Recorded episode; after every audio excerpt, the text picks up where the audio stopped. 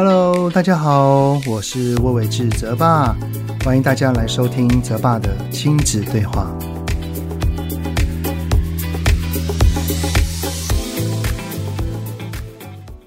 Hello，你们好，欢迎收听泽爸的亲子对话。我是亲职教育讲师魏伟志泽爸。正好呢，刚结束三天连假啊，不知道你们这个连假有没有去哪里走一走啊？这个连假哈，真的是非常非常的难得哈，因为刚度过了好几个礼拜的那个阴雨绵绵哦。当整个人都感觉到非常的潮湿，有种发霉的味道的时候啊，可以踏出家门去晒晒太阳，真的是非常的舒服啊！当我晒到太阳的时候，我真的好想对着天空大喊说：“太阳公公，你知道我们有多么的想你吗？” 好，那我家的孩子哦，就是我儿子跟女儿呢，真的很爱待在家哦，都不想出门哦。我猜啊，可能是因为家里面给他们满满的这个安全感跟温暖吧啊。每次问他们说：“哎，孩子啊，这个这次的年假有想要去哪里吗？”然后他们都说：“我不要，我那个我不要出去，我不想出门，我要在家里面耍废。”哈。不知道你们家的孩子是否也是如此啊？在这个疫情前呢，他们就已经是这样了哈。去年五月份的时候，因为三级警戒的缘故啊，这个状况啊更是严重了啊。每次出门的时候呢，有的时候都还要我们加一点那个推力啊，他们才肯在那边半推半就的那边换衣服啊。所以呢，这次的三天连假，哎呀。那个小有收获，因为我们可以算是两天都有外出吧。而当中的某一天呢，我们是去公馆商圈哦，去逛一逛啊，去台大的校园走走啊，骑脚踏车啊。然后晒晒太阳啊，哈，然后也有顺道哈去附近的鞋店去看看我儿子最爱的篮球鞋，也有去我女儿跟老婆最爱的那个诚品书局，然后去看那些文具类的东西啊。你也知道的啊，当孩子在逛街的时候看到喜欢的东西，都会问爸妈说：“爸，我可以买吗？”哦，这个在物质的欲望上头啊，绝对是那个无止无尽的，像是个无底洞一样啊。而且呢，这个对物质的欲望啊，可能要满足的话，会越来越大洞啊。所以，当然我相我相信每一个父母都知道，是不可能一直无条件的满足孩子想要的东西。所以呢，该拒绝的就一定要拒绝。只是当我们对孩子说“嗯，no no，不可以买，你不能买”的时候啊，孩子可能就会产生一些嘟嘴、生气呀，或者是有小小难过的那些表情。哎，那该怎么办呢？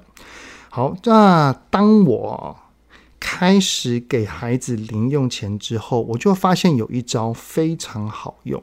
就是当他们说“爸，我可以买吗？”然后我就跟他们说：“哦，你想买是不是？嗯，好啊，可以啊。如果你真的很想买的话，那就用你的零用钱来买啊。”诶，很神奇哦。每次当我讲完这一句话之后啊，他们就会开始。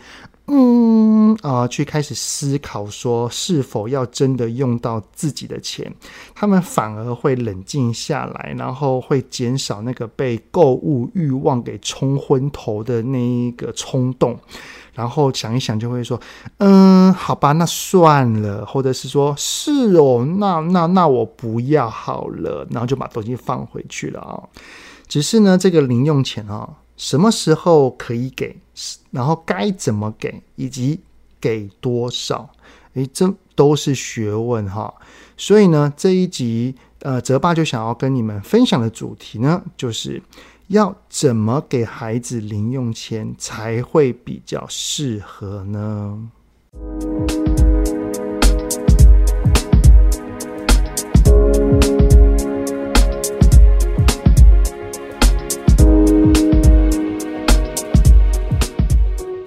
在 Apple Podcast 上面呢，有位听友啊，叫做龙兄虎弟妈妈。诶，我记得之前应该有留言过哈，对不对？那这一次的留言写到哈，他说想请教泽爸，孩子目前是小一跟大班，基本生活的零用钱要怎么给才合理？我现在还没有给孩子零用钱，但是有一天呢，孩子参加安亲外出活动时候，有询问是否可以带钱，最后一共给了他一百五十元。回家之后询问到孩子零用钱的去处，结果呢，他投了五十元的贩卖机，但是没那个找的钱哈，没有拿就走了。后来呢，还花了七十元买了一个泡泡板。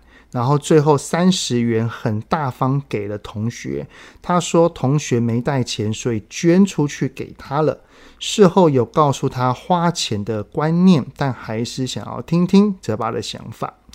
好，不知道在听 Podcast 的你们哈，是几岁才开始有零用钱的呢？我记得哈，我自己啦是在高中的时候才开始有的。但是当时好像是一个月大概一千两千左右啦，也没有太多，有点忘了啊。然后在国中之前是没是完全没有的。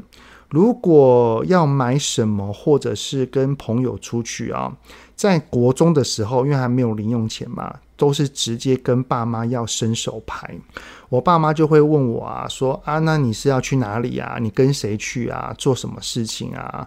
比如说我说哦，我要跟同学去看个电影，然后吃个饭，然后我爸妈就会给我刚刚好，就是电影票钱或吃饭钱差不多，也不会太多，然后等于就是跟我说，你做完这些事情就回来了啊，大概就这个意思啊。那是什么原因啊？我国中了还没有零用钱呢？因为啊，我就读的国中，我妈妈就是那所国那个那所国中的老师啊，所以呢，我几乎哈上课下课的时间都是跟我妈一起啊，然后完全不用花到一毛钱，所以其实也没有必要一定要给我啦，对不对？那我相信哈，每一个人何时开始有零用钱，这是没有一个标准的啦。所以什么时候才可以给零用钱，也是一样是没有标准答案的啊。不过呢，我觉得只要孩子有达到两个条件，是可以考虑了。什么条件呢？第一个就是孩子对于数学跟金钱有基本的概念啊。就如同刚刚龙兄虎弟妈妈的留言，他的小孩投贩卖机的找那个零钱哈，找的钱没有拿走，还很大方的就把钱给同学啊，嗯，这其实也有点表示说他对于这个金钱啊数字的整体概念可能还没有很足够，所以呢，我们就可以从日常生活当中啊，像是。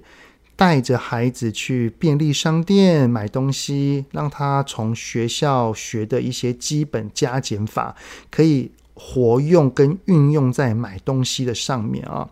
像是他去挑了两样物品，然后我们就可以问他说：“那你买的东西总共多少钱？”然后我们去记一下。那我们要给。店员多少钱？但是妈妈现在手边只有大钞，那店员要找我们多少才是正确的呢？哦，等等等等的啊，就慢慢的让他去练习跟习惯这些关于数字啊、金钱啊，还有算术啊等等的运用的连接。那第二个条件呢，就是当他自己有花费的需求的时候，像是他会跟就是自行跟同学外出。或者是在物质上开始有很明显的一些需求啊，就很像是我儿子啊，他会跟他的朋友、同学哈去讨论篮球的球星鞋，然后所以呢，他也会想要穿个好看的球星鞋到班上去等等，他所以他就会主动的去看那个球鞋店，他也会来跟我讨论，然后还有讲说啊，那这个我他他想买怎么办？然后去依照呃。一整年哈，我我会提供给他的零用钱啊等等的一些预算哈，去做一些计划，所以这些都是我儿子会会做的事情。当然啦，并不是以上两个条件都有了就要给孩子零用钱。我觉得没有一定啦，还是要看整个家庭的生活紧密度，或者是孩子的生活形态。所以，像我儿子啊，他其实在高年级的时候，哈，上述两点其实都有达到了，就是都开始看到了。但是他的当时的需求还没有那么多，还是蛮小的，所以也没有必要，因为他每天都还是跟着我跟我老婆的生活，哈，所以我是到了国中才开始给我儿子零用钱的。那么零用钱到底要给多少才是适合的呢？好，那既然说到这个零用钱要给多少才适合哈，那就要先去弄明白到底给零用钱的目的是什么啊？我认为给零用钱的目的有两个，第一个就是让孩子学习如何花用金钱。对，真的就是学习如何去看待金钱这个东西，甚至是能够让他在一个有限的范围之内，哈，就是乱花钱都没有关系。因为当他花了一大笔钱之后，发现原本拥有的钱没了，他的内心一定会产生可能像是懊懊恼啊、后悔啊等等的。他之后才更有可能去懂得节制，也才更知道什么叫做去控制对欲望的念头。好，那这个其实也是让孩子明白什么叫做需要跟想要的一个疼痛过程哦。否则哦，我们跟他讲再多，他其实也不会很明白。只要他自己亲身体验过一次，知道那个痛哦，他才会真正的懂。但是当然，就是有个有限制的范围啊，然后这个可能要靠沟通让他明白，就是有多少钱怎么花等等的啊。好，那第二个目的呢，就是要让孩子学习如何储蓄，而。那当然啦，要让孩子储蓄，他就必须要先去经过那个乱花费的那个乱流。因为有了乱流，他才会想要懂得去控制欲望，然后才会想要把它存下来。存下来之后，那就有一个目标哈。那通常哈，孩子愿意忍住对物质的欲望，然后想要去储蓄的想法，其实也可以多多少少跟他聊一聊哦。因为啊，孩子会想要存钱的原因。然后我们可以透过对话去问问他，去了解一下。诶，其实这个这个答案哈，或者是这个过程会蛮有趣的。好，那么关于给予孩子零用钱的目的，我们明白了之后，OK，那要怎么给？首先哈，绝对不能给太多，或者是给太少。所谓的给太少呢，那有等于没有嘛？例如说给一点点，例如说像个十块。但是呢，他想要买的东西是好几千，这个累积的速度哈，相较于自己想买的那个目标是远远的遥不可及。那他一定会找别的方法来存，像是啊，我就有听过有些国中生啊，爸爸妈妈把在那个学校的午餐费哈一并算在零用钱里面。于是呢，他们就不吃午餐，省下来变成了自己的日常花费。那另外一个就是给太多，他反而会不懂得珍惜哦。嗯，我也听过有孩子啊，在国小的时候，可能一个月就有那个用千为单位的零用钱。于是呢，他买东西很大方，然后甚至还到处请客，问说：“哎，你要不要我送你？”等等的哦，甚至还会自己放学去之后哈去逛街买东西，即使家里的类似的东西已经很多了啊。好，对了啊，如果有孩子呢，他时常请同学客，或者是买东西送同学，其实也可以去探究一下，像这个孩子哈，会愿意这么花钱，不是给自己，是给。同学啊，他背后的原因跟动机可能会是什么？像是什么意思？就是他是想要透过这样的方式想要获得什么？他想要获得关注吗？还是想要获得友谊，或者是在同学之间有价值？这个真的不知道哈，都需要透过探索的对话去了解一下。好，那既然哦不能给太多，也不能给太少，那要怎么给呢？有个基本原则还是要先跟你们讲啦，也就是说啊，零用钱之所以称为零用钱，就表示这是生活以外的花费。所以呢，通常哈，零用钱最好不要包括生活基本所需，像是三餐啊、车费啊、必须的几件衣服啊，或者是学习用品等等的啊，因为这一些是属于爸妈的责任，是我们要照顾他的，必要提供给他的，所以能不算在零用钱里面，最好就不要算，我们要单独来看，不要包在一起。再来呢，就是。零用钱也尽量不要跟他该做的事情有挂钩，就是来像是几点来换取零用钱啊，像什么东西呢？像是功课啊、家事啊、帮助手足啊等等啊，请把零用钱归零用钱。那之之所以为什么不要有挂钩的原因呢？我在前面的 podcast 的哈也有说过了，有兴趣的都可以往前聆听。OK，那原则讲完了，关于怎么给零用钱的细项呢，其实可以分成三个。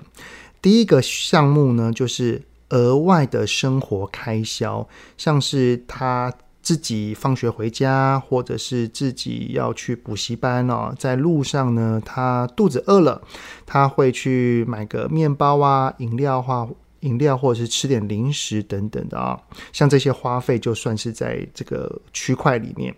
还有呢，也可能包含了，假设我儿子他想要买三千块的球星鞋，然后但是这一次我提供给他买鞋子的基本费用是两千五，那么多的五百块，那就可以从这个额外的生活开销的累积号来支付喽，对不对？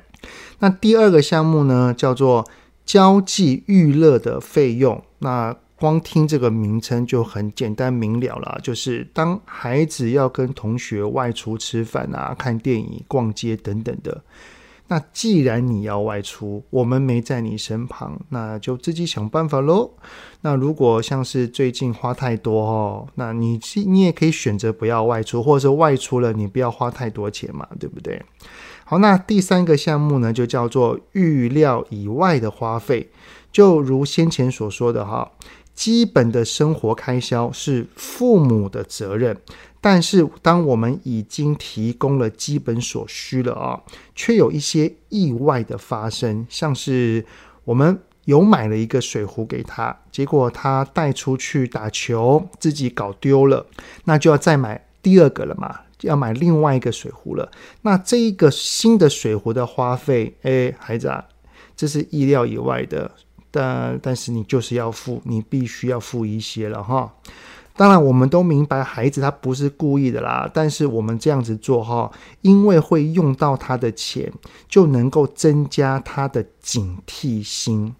好，那还有另外一种那个预料以外的状况哈，像是我们去逛街，我们去我们出游，他看到了一个他好喜欢的东西，然后呢，例如说他看到了一个很喜欢的笔。但是家里面已经有三四支不同的类似的笔了哦，这是不需要的。但是他好想要，那我们就可以用这个预料以外的花费的零用钱的这个项目哈，去让它出了哈。虽然啊，那个在零用钱的这个细项里面有这三个项目，但是呢，我们是可以分开一个个看。当然也可以混在一起看，没有一个一定哈，只是让大家对于这个给予零用钱的内容哦，我们有一些基本概念，而不是用一个大概说哦，那就给他几百吧，给他几千啊。我们可以依照观察孩子的每天生活形态，以及孩子有多少时间会自己外出，没有跟我们在一起的那种去细看。每个状况都不一样，然后我们就可以从这一些的日常生活的，呃，孩子可能会花的钱的细项哈，用这三个项目来去稍稍的看一下。所以只要我们有了这个依据啊，我们就可以从孩子每天的生活行迹当中啊，大概的算一算，然后提供给他一个。可以使用，但是也可以储蓄的这个金额，而且这个储蓄哈是可以透过可能孩子他好几个月对于物质欲望的忍耐，然后是可以达到他预期的这一个目标数字。这个数字的目的是，不管是单纯存钱也好，还是想要买贵一点的东西也好，都可以。但是是他可以透过可能他能够忍受的一个时间。是能看得到，而不是遥不可及的。好，那当然最后了啊！当我们已经给了孩子零用钱，就让他自行决定要怎么用吧，哈，不用强迫他啊。那又不用强迫他说什么几分之几要存起来，几分之几是可以用，几分之几要拿来投资或捐款的啊！真的，相信我，当他有了自行花费的经验，就会知道该怎么做了。不过呢，我这边哈是有提供一个小方法啦，就是像我就会跟我的孩子讨论说，假设说假设啦，我儿子他手上已经有几千块了。然后呢，我就可以跟他讲说，你几千块放在这边，放在哪边，有时候你可能会不见，或者是怎么样怎么样的。那可以把爸爸妈妈当做银行的概念，有一个比例存在我这边，是你认为说这些东西我不想动，或者是这我整个钱包不见了，整个就没了，那这样很可惜。那你就可以先把多少钱放在我这，我是银行，所以我会有记录。我有一个本子哈，就是记录孩子的钱有多少是放在我这边的。那有一些爸爸妈妈会给利息啊，那这个大家自己先决定哈，可以让他去哦，知道说原来储蓄它是有利息可以回馈的。那这个让当然大家都自行去决定啊。然后我的孩子呢就会放一些钱放我这边，是当他要自行去领用的时候。是可以自己决定的，但是因为就会透过这个手续，就是他要跟爸妈讲，然后跟爸妈说他要他要干嘛，然后他要领，然后他要跟我们这边拿多少钱，因为有这个步骤，也可以比较去冲淡一下他对于物质购物的一个小小的那种小冲动，然后是可以稍稍的冲淡一点的，这是一个小方法，然后让你们参考一下哈。好的，那这就是这一集 podcast 的内容啦。虽然呐、啊，关于这个功课成绩跟做家事，我有说过要跟零用钱脱钩，不要有这个交换条件的关系，但是。我也是有开放机会，让他们用不同的方式来赚这个零用钱以外的钱哦。那不过这个东西也可以再讲再更细一点啊，所以有兴趣的话呢，嗯，我可以再用另外一集来跟你们分享。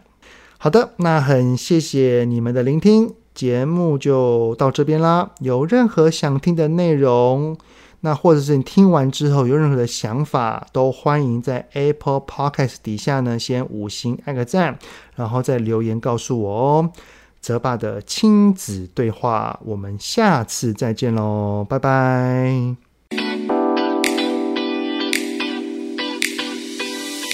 希望今天的节目有让您与孩子之间有着更好的相处。欢迎在各个收听平台订阅泽爸的亲子对话。